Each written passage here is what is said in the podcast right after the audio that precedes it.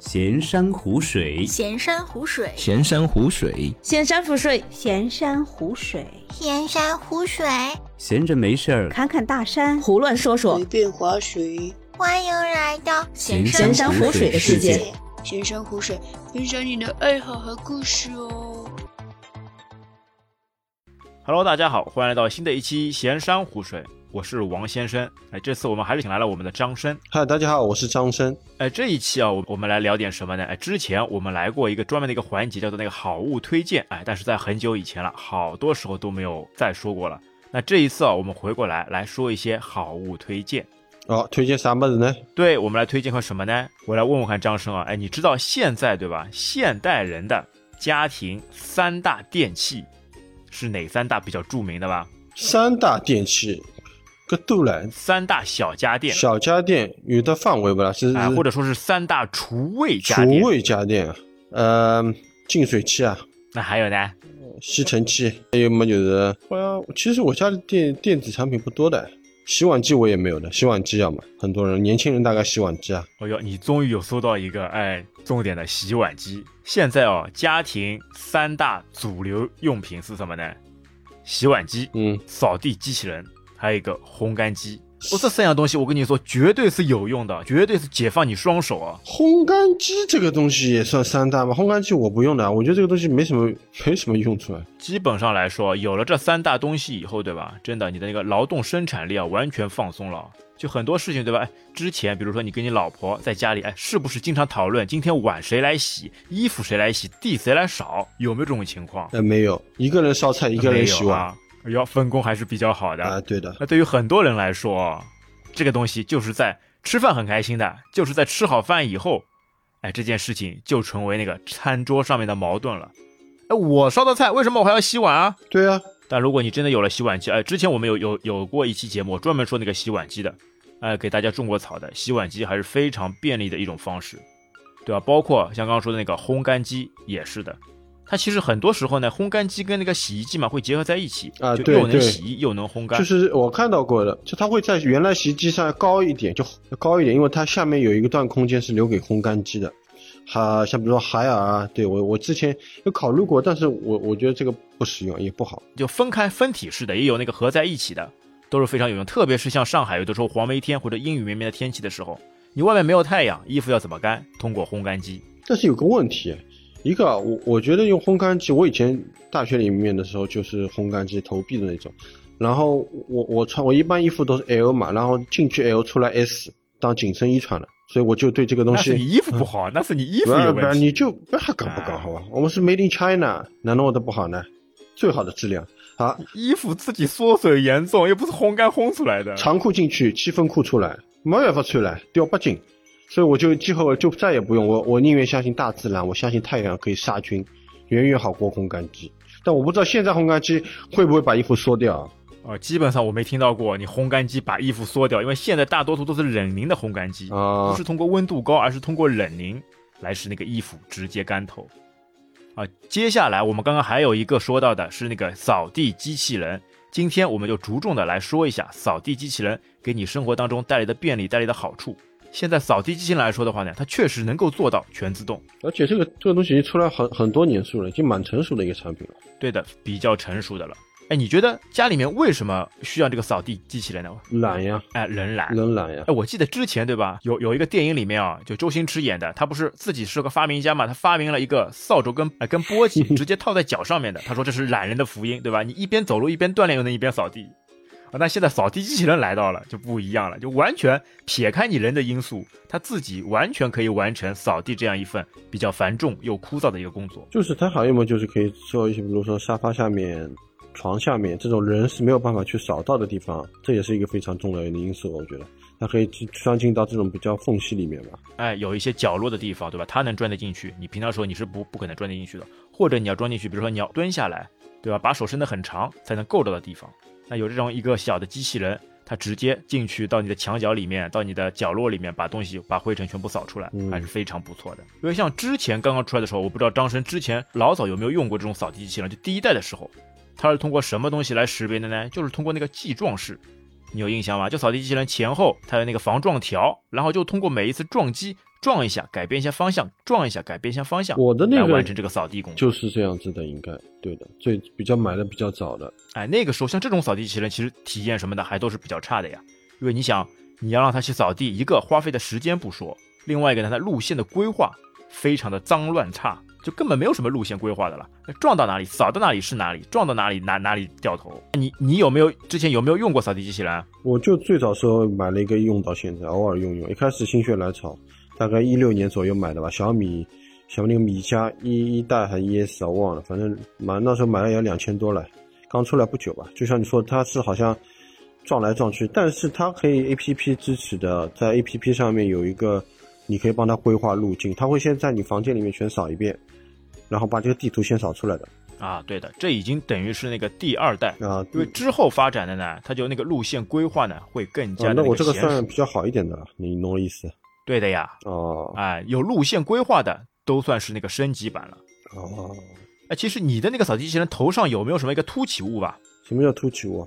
就一般性的扫地机器人，像初代嘛，不是记状式的嘛，它就是一个平面，就顶上没有什么凸起的。我那个有后面啊高级一点的呢，就有个圆的呀有有一个凸起。对，有只鱼杀出来的，对对，像这个小盖的小啊的，对，这个东西是有的，这个就感应的吧，是吧？哎，你知道这个是干嘛的吧？大概其实里面是什么呢？就是那个激光雷达。哦，对对对，好像是这个意思。那我这个算比较新一点的，对吧？这个就比较先进了，因为你小米的话，它是那个石头科技的嘛。现在石头科技它的那个扫地机器人来说，啊在目前市面上还是比较有名的。其实为什么会主要会说到那个石头这一款扫地机器人呢？因为之前啊，像国外出了很多那种扫地机器人，像那种 iRobot 啊，这个我知道这种，牌子，就大牌，比较高端国外，比较有名的，对对吧？比较高端一点的，但其实它的使用效果呢，就在那个时候，就在你一六年那个时候，就感觉其实还没有小米的这种，还没有石头这种用处更加高。嗯呃，为什么？因为好像是小米这一款是首次搭载了那个，就等于是平民是可以买到的那个激光雷达。嗯因为激光雷达之前有，但可能是就高端品牌了，价格比较贵。但小米它好像是首次把那个价格嘛降到两千块钱左右，就可以让你体验到激光雷达了。现在什么行情我也不清楚，反正当时买的时候两千多，是感觉蛮蛮贵的一个这样的一个机器人，不便宜的。但是好的，像你说的这种 iRobot，还有那个什么科沃斯啊，啥乱七八糟，反正国外的几个要翻倍，价格好像翻倍，对吧？价格直接就三千以上，嗯三千以上，iRobot 的一些一些牌子还不是那个激光雷达的嘞，就直接要三千以上。谢谢你们。我们回过来说说一下那个扫地机器人的一个发展啊，那第一代就是记状式，通过那个红外线，对吧？短距离的发出一些红外线，通过那个反弹知道那个物体在哪里，或者就直接通过那个撞撞式撞到哪里是哪里的一个方式，这属于第一代。之后呢，它升级了一下，有一些呢是有那种就摄像头的，啊，扫地机器人头上有摄像头的，通过那个图像捕捉、人工算法图像捕捉，把你房间的这个线路嘛、大体方位图嘛先画出来，然后再通过算法。因为现在那个扫地机器人里面嘛，都会用到一些那个微电脑，嗯等于是那个掌上电脑，就是小型电脑了芯片了，对吧？它直接去计算啊。其实你初代的话也带芯片，但那种芯片就是那个算法嘛比较薄弱没这，么智能啊。啊，后来就越来越高级了，就算法就越来越大了，哎，直接出那个摄像头，哎，蛮蛮有蛮有趣的。现摄像头其实现在还有款众筹产品，我不知道你知道吧它就是好像是有四个摄像头，哎，整体都可以帮你同时就一边走一边四个摄像头全部把你个整个方位图全部录下来，变成 3D 结构，哎，把这个路线规划出来。还还有一个就是现在那个新出来的那种激光雷达，它主要像什么呢？就像那个外面这种车子一样的，就特斯拉那种车子无人驾驶车子一样的，在顶部有一个激光雷达，它就三百六十度旋转，然后通过那个激光的一个方式嘛，啊、把周围的线路图直接构建起来。这个就比较明显点。如果你是用小米的，你应该知道，它直接在你的 app 里面嘛，你一边开一边走，它把路线图一点点帮你规划出来。嗯，哎，这个它的一个好处是什么呢？因为路线图完全规划出来以后嘛，障碍物它也呈现出来以后嘛，它就有一些方式、一些算法，碰到障碍物直接绕开。你能很明显感觉到，就是它会在途中嘛，完全没有那个障碍物的时候呢，它会加速前进。哦，当快要碰到加，障碍物的时候，哎，其实你能看得到它是没碰到的，会减速。哎，真的就像那个人工智能驾驶，哎，有有点像那个自动汽车的味道。哎，自己躲避障碍物，自己绕开，而且通过一些很好的算法嘛，就算是地上有一些那种线材的那种缠绕，就我们知道的呀，扫地机器人最怕的就是地上这种细线，有的时候它缠绕起来，把它的轮盘什么的缠起来，怎么怎么都那个脱身不了的时候，就比较麻烦的。啊，但它有一些很好的算法，就可以哎前面走一下，后面转一下，怎么样的，从而把这个线嘛可以绕开。其实我觉得这还是要看你家里房子大小的。如果你房子比较大，呃，可能会比较适合一点，因为人比较累，让一个机器人扫。但如果你就一室户或者一室一厅比较简单的东西比较多，就反而不适合扫地机器人，没有这么嗯灵活。你东西多的话，我觉得就它很多地方还是扫不到啊。比较空旷的话，就东西比较少、简单一点的这种家装的话，我觉得更对它来说比较容易一点。我觉得你东西多还是很多死角比较多，因为它就是个圆的，像飞碟一样的。但是我不知道现在是什么情况，我总觉得它这个力力量不是很足。它可能只能吸到当下它下面的，但它如果它周围达不到的地方，它能不能通过它的吸力把周围东西吸吸进来？因为它可能走不过去嘛，它不知道它一边转一边能不能吸进去，这个可能就没有扫帚方便了。扫帚这种一根一根可以撑伸触碰到各个角落嘛，而且就比较顽固的，可能它也不行。所以扫地机我就觉得适合你天天或者隔几天一直要打扫这种。如果你一个星期或者很久打扫一次，这种污渍太多，扫地机器人估计就不行了。而且其实你想呀，你扫地的时候，你不可能持续两个小时都在扫地吧？而扫地机器人现在一般性续航差不多就是两个半小时到三个小时左右，你完全可以放着让它自己去一遍遍扫。但但自己扫的话是有针对性嘛？就是扫地机器人对你你是可以让它，就我就觉得它可能还是有些死角啊。还有就是它噪音也比较大，不知道现在噪音什么？我觉得我那个声音太响了。其实噪音这个问题啊，我有试过的。还是在那个可接受的那个范围之内啊，它这个主要像什么呢？就是像一个移动式的吸尘器，就像你刚刚说的戴森的移动式吸尘器，它的吸力呢其实还蛮强劲的，因为它有很多那种调节选项嘛，哎，初级的、中级的、高级的，对吧？一般性来说，你开到初级、中级什么的，那个噪音完全没有问题的。如果开到强劲模式，哇，那个厉害了，那个不管什么东西全部都能吸进去啊，但是噪音也会非常响。而且它通过软件控制，有的时候是可以划区域来清洁，哎，指哪打哪的感觉，你知道吧？哎，点指到哪里，它就去扫到哪里啊。包括它又可以像那个遥控器一样的，哎，你那款小米的应该能够像遥控器一样的用手机来操作，上面会出来那个手柄，嗯，哎，要打游戏了，哎，左边右边，哎，直接前后，哎，都可以使用。哎，还蛮好玩的，用这个手柄模式啊，那个遛猫啊，绝对好玩。而且一般性来扫呢，让它什么时候呢？就比如说你出门了，上班去了，远程扫地机器人自己开始工作了，定时定点，哎，或者你远程控制，定时定点，你不在人不在家的时候，它自己开始完成。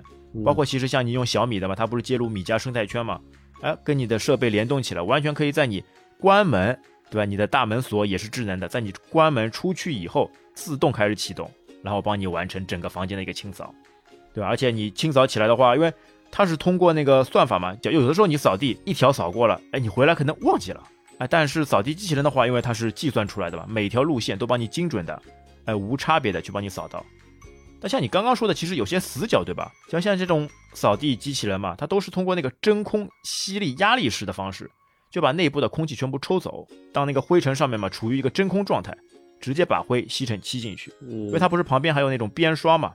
嗯，对，有角落什么的，它等于是边刷，那它边刷其实是不把东西吸进去的，边刷等于把旁边的灰尘先刷到当中，然后通过当中的真空吸管吸进去，就是一个主刷了，再把那个灰尘啊、毛毛发什么的直接吸进去。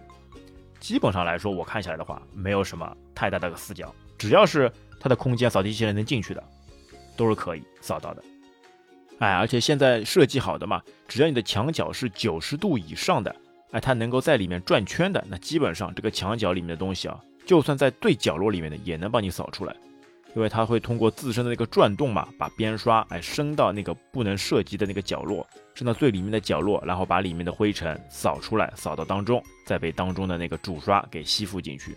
干不干净就是一回事情，反正我我相信它肯定是计算以后不会漏掉地方，但是是不是效果能达到预期啊？是不是真的是？很干净，这就不好说了。手摸上去就没有，这种还是不大可能。哎，那那你扫下来觉得怎么样？我我我是先买扫地机器人，然后过了几年以后，戴森出来了以后，我再去买戴森，反而戴森用的频率更高一点，就是这种吸手持式的，虽然累一点，但是这个给我感觉稍微还相对干净一点。哎呦，你你是属于那种就自己一定要自己体验过、自己做过的事才算是做过家务的。就是我我自己弄呀，我就知道干净不干净，我会放心。机器人弄一遍，我总觉得像不够彻底或者没有弄过一样，你懂我意思？除非非常惊艳，但目前我那个没有给我非常惊艳。当然，戴森一开始是也给我很惊艳，只但是用了时间久，我就觉得也就那么一回事了。有有没有觉得会懒了？哎呦，好累啊！我又要起来，又要去动了。这个倒没有，因为你拖地还是要自己动的嘛。我觉得这个你在家里做家务。做家务做家务是要做的，不是让人机器人来代替的。我觉得这个还是像老早阿拉搿种小时候学校里面每每个星期每天做做值日生一样的。那照你这么说，学校放个扫地机器人，也不要做安排值日生了，对吧？我觉得这个是给你的一种体验，对吧？社会体验不能太依靠科技，这种这种东西玩过就可以了。呃，当然，如果真的没有时间，或者说年轻人就是懒，或者是他的床床床底这种没有办法，像我提到打不打扫不了的地方，那么这些是可以的。只是我觉得，呃，各取所需吧。对啊，现在有的时候工作比较忙，你回来还要打扫，确实比较累的。而且像刚你刚刚说的，你扫好地，对吧？你还要拖地。对啊，拖地是你自己拖的，对吧？对。但现在我知道。我我之前我弟弟跟我讲过一个，就是我这一款老款的后面可以挂一个东西，就是一边让它对还能拖地，挂一个水箱，对，可以新挂一块抹布，这个我还没研究过，就挂一个抹布这种自己让它拖，但是这种效果好不好我也不清楚。哎，你其实你知道它为什么会那个后面挂块抹布就能拖地吗？就挂一个水箱，挂一块抹布就能拖地吧？这不就是等于是跟着它走嘛？就顺带便，我觉得就利用它这个功能嘛。啊，其实它水箱上面嘛有一些那个小洞，就渗透的小洞。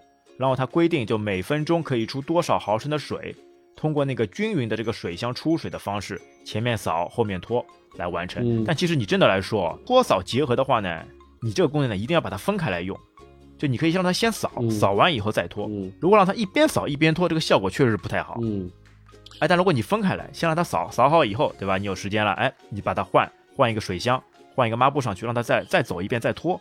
那个效果确实非常好的，但是我觉得它这个拖不够力。你人的话去拖会用力，因为有些比较脏的地方，你的确用力的，鞋印啊这种。像如果它这种走一遍，就感觉是轻轻的摸摸一下而已，起不到明显的效果。除非你家里是这种瓷砖，或者是轻度污染的那种，那随便摸一下是 OK 的。但是如果你真的有一些脚印，或者有一些小朋友吃的东西，或者家里什么。要粘在上面，你肯定是靠这个是弄搞不定的。一旦这个发生这些事情，比如小朋友东西掉下来了，立马叫扫地机器人出来，哎，直接直奔那个位置扫掉摸掉，那就不会留下来了，对吧？你要放放个几天嘛，那肯定这个东西都凝固了，那肯定就难扫了。就包括你用那个吸尘器什么的也是一样的呀，那个时候也是扫不掉，也是需要人工去做的呀。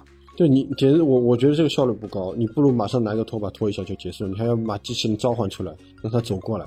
还是自己亲力亲为比较方便。对，但如果是这种大摊的这种污渍，或者是比如像这种什么，人家小朋友爱弄的什么巧克力豆，哎，地上撒满了，哦呦，你这个扫起来也比较麻烦，而且有地方它滚到哪里桌子底下去了，扫不到，哎，弄不到，叫扫地机器人出来完全来做。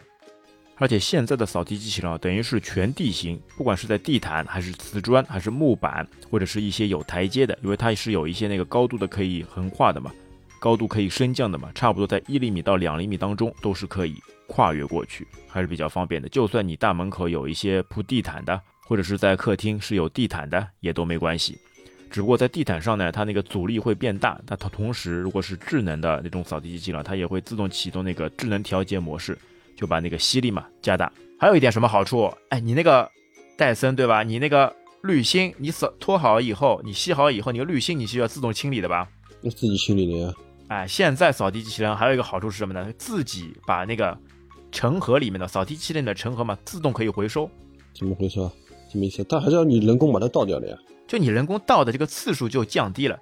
之前你这个扫地机器人怎么做，对吧？扫好以后过个几天，把它那个上面那个盖子打开，它里面有一个成盒，对吧？里面积攒了各种垃圾，把它倒掉。嗯。一般性来说，你两天左右或者扫两次，你就要去倒了。现在呢，它等于是在它的那个回冲桩上面变大了。那边变成了一个成盒，每一次吸好地回去以后，那个功那个功能就能自动启动，它把那个扫地机器人里面的那个垃圾嘛，直接回收到它那个在充电桩的那个尘盒里面。那最起码你一个礼拜再去清扫一次就差不多了，是不是又是个懒人福音？回收的东西永远在这个机器里面了呀！你一个礼拜，它而且帮你放在一个袋子里面的，一个礼拜你打开袋子一抽，东西直接扔掉，再换一个袋子就完成了。就是理解为容量变大了，是不啦？就那个成盒变相的变大了。原原本成盒是在机器里面的，对吧？现在它可以自己把里面的尘回收掉。嗯，就像你倒垃圾一样的，哎，你外面倒垃圾桶，然后有个垃圾车过来，把那个垃圾桶里面的垃圾再倒掉，就是这样一样的一个概念。嗯，它那个充电桩上面那个成盒嘛，就等于是垃圾车。直接搓走，然后把你里面扫地机器人里面的尘盒全部清理干净。嗯，哎，它那个是怎么做到的呢？因为当它回到充电桩以后嘛，它等于是高度嘛会稍微抬起，然后充电桩底部呢正好有两个管道的那个孔，两个管道的孔呢就在底部，正好对着扫地机器人的那个尘盒位置。它会有两个孔嘛，到时候充电的时候就自动打开，哎，然后启动它的那个吸尘功能，也是通过那个真空，而且它是一般性来说呢是双管道，一条管道嘛送气，一条管道嘛吸气，哎，通过这样一个循环，唰的一下就把机器人本来里面的那个灰尘嘛全部吸到那个它的那个充电桩的尘盒里面，啊，有这个还是我觉得还是比较方便的，真的是懒人了，啊，是连尘盒连倒垃圾的这个步骤基本来说都可以省掉了。什么时候它直接可以像分解掉，直接分解掉，你内部分解掉就好了，都不用倒，哦呦，你你这个更加厉害它它直接有机分解掉。直接分解，马上变成一个袋子。那袋子不都是现在带环保袋不都这种东西做的吗？它马上在它机器内部啊都有取出来的塑料袋，哎，直接垃圾，就出来了，就反复循环，哎，然后出来的那个还还是肥料嘞，哎，对吧？可以给你的花花草草直接啊施肥吃进去吐出来，然后再吃进去再吐出来，人体循环。哎呦，百分之百环保回收，不得了。不得，这个我肯定买。哎，那还有一个是什么呢？不知道张晨知道吧？啊，它有那个虚拟墙，那就像之前很早以前的那个初代嘛，它就是一个装置，就一个红外线发射器，类似于一个黑箱子、黑盒子一样的。它里面呢有个红红外射线，你把它放在哪里，它就直接用通过红外线嘛射到对面，然后形成一堵虚拟墙。当你扫地机器人过去的时候，它那个传感器嘛，它的一些红外传感器嘛，如果碰到这堵墙，它就知道，哎，这里是过不去的，就回退了。那后面呢，它发展什么呢？像小米那种呢，它有一个那个，它有个虚拟墙，但它不是通过这种红外发射器，那它是通过什么呢？一些那个磁条贴在地上，当你贴好以后，它只要底部的这个传感器嘛，如果接触到这些磁条的话，它就知道，哎，这里是虚拟墙，不能通过的，那就要回去了。像我的那款就最近好像就是这个底部的这个传感器，哎，识别虚拟墙的传感器失灵了。我是觉得现在这个扫地机器人啊，真的是非常有必要。哎，对于你那个新装修好的或者是老式家庭啊，有这种条件的啊，哎，去入手一个还是非常有必要的。而且现在你有你有发觉吗？很多家具，它就沙发什么的，故意把底层给抬高了。呃，现在新款的，哎，嗯故意抬高了，就是为扫地机器人服务的。像这种就容易积灰啊。那机会嘛，扫地机器人进去了呀，进去嘛，它再出来就完全好。因为一般性来说，扫地机器人差不多在那个七到十厘米左右这个高度，哎，现在的这种家居的台阶直接放高。这这种像你说的啊，你这种家具如果有一个角把它抬高，很容易东西掉进去的。掉进去，你最终还是要靠人把它拉扫出来。你这个机器人如果能把什么时候它能伸出一个手，触手把里面底部的一些零零散散小东西全部给我掏出来，那这个机器人又有新的功能。它现在只能吸，对吧？它不能把里面垃圾从这个沙发底下或者床底下掏出来，反而还要人工去弄一遍的，对不对？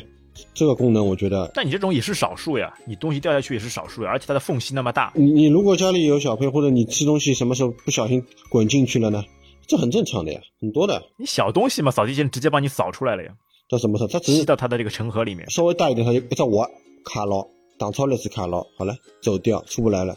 你这种东西完全这种高度完全没没问题，它一般性来说两厘米左右的那个斜坡嘛，完全都能上得去。我我说的是，就是这个东西不是它那个斜坡，比如说它少了一个一张这这这啥啥吃的东西比较大一点的、硬一点的，它可能就卡住了的。它通过算法肯定是卡不住的，而且它直接把你吸到那个成盒里边，对吧？它的轮子还是有那个升降式的嘞，有一些幅度的升降式的嘞，可以抬高，可以降低嗯，啊。而且还有，比如说你家里养猫的，哎呦，你这个猫毛哎到掉落的到处都是，哎烦吧？哎，你拿个吸尘器跟在猫后面，哎去各种扫，多烦啊！你有扫地机器人以后，不管你在哪个角落，哎都可以帮你扫得干干净净。有宠物，而且猫也喜欢玩扫地机器人，宠物啊跳在你扫地机器人头上，哎，它当什么了？它当那个它的专车用了，哎，直接开坐车了，它上面能承重吗？应该不能承重吧？可以。那猫猫的这些几公斤的分量，它完全是可以的。你想，它能它能什么？它能那个上坡，呃两厘米左右能上坡下坡的，这些那个承担力度还是非常大的，而且它的功率其实蛮大的呀，嗯，因为它自己带电池嘛。当它那出去扫了以后没电了以后，哎，自己回去补电也完全，比如说你房间比较大的，一次性扫不完也没关系，自己回去充满电以后呢，继续再续扫。哎，现在的扫地机器人都会有这些功能，而且它那个回去的那个充电桩嘛，它上面也是有这种那个红外线设备的。当扫地机器人回去充的时候，它就到处找，到处找这个信号，红外信号，哎，找到了以后知道哎家在这里，然后慢慢的回退上去充电。而且有一些先进的可能就不是用红外的了，或是用这种射频或者是其他什么的，就不管扫地机器人在哪里，它就很快能非常知道那个家的位置，而且它冲回去呢，还有比较好玩的是什么呢？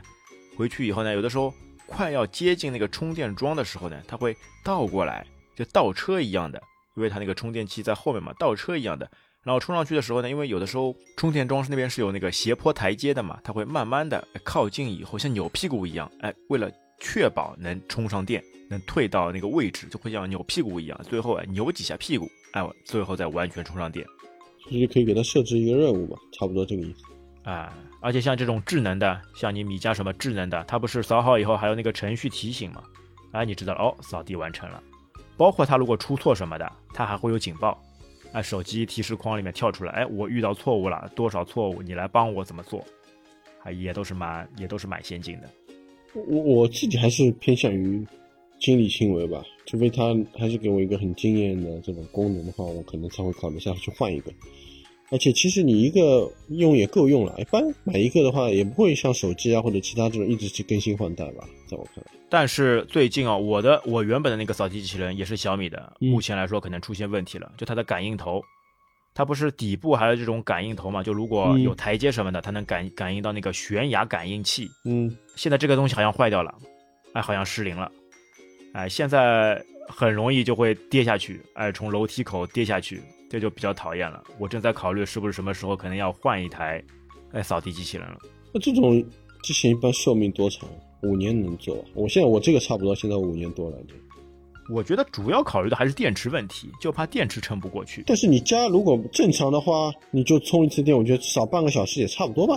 但是有时候它是的确慢，因为你你扫地不可能，对吧？扫很长时间的，一般性你半个小时到一个小时，接下来的时间它全部都回到冲田庄那边去补血，慢慢冲。半小时选肯定有，我觉得。我现在那个试下来，对吧？我差不多半小时一小时回来以后，它剩余电量嘛还有百分之八十呢，啊，也差不多四年了。我觉得这个还是非常经用的。嗯，除了现在那个感应器有失灵，但因为你这个频率也不是很高啊，其实啊，每每天呀，每天出来一次啊，每天一个小时每天一个小时啊，啊，设置好每天对吧？出门以后或者差不多是在十二点钟，哎，启动扫地机器人。啊，我是觉得啊这个扫地机器人还是非常好的一个物件。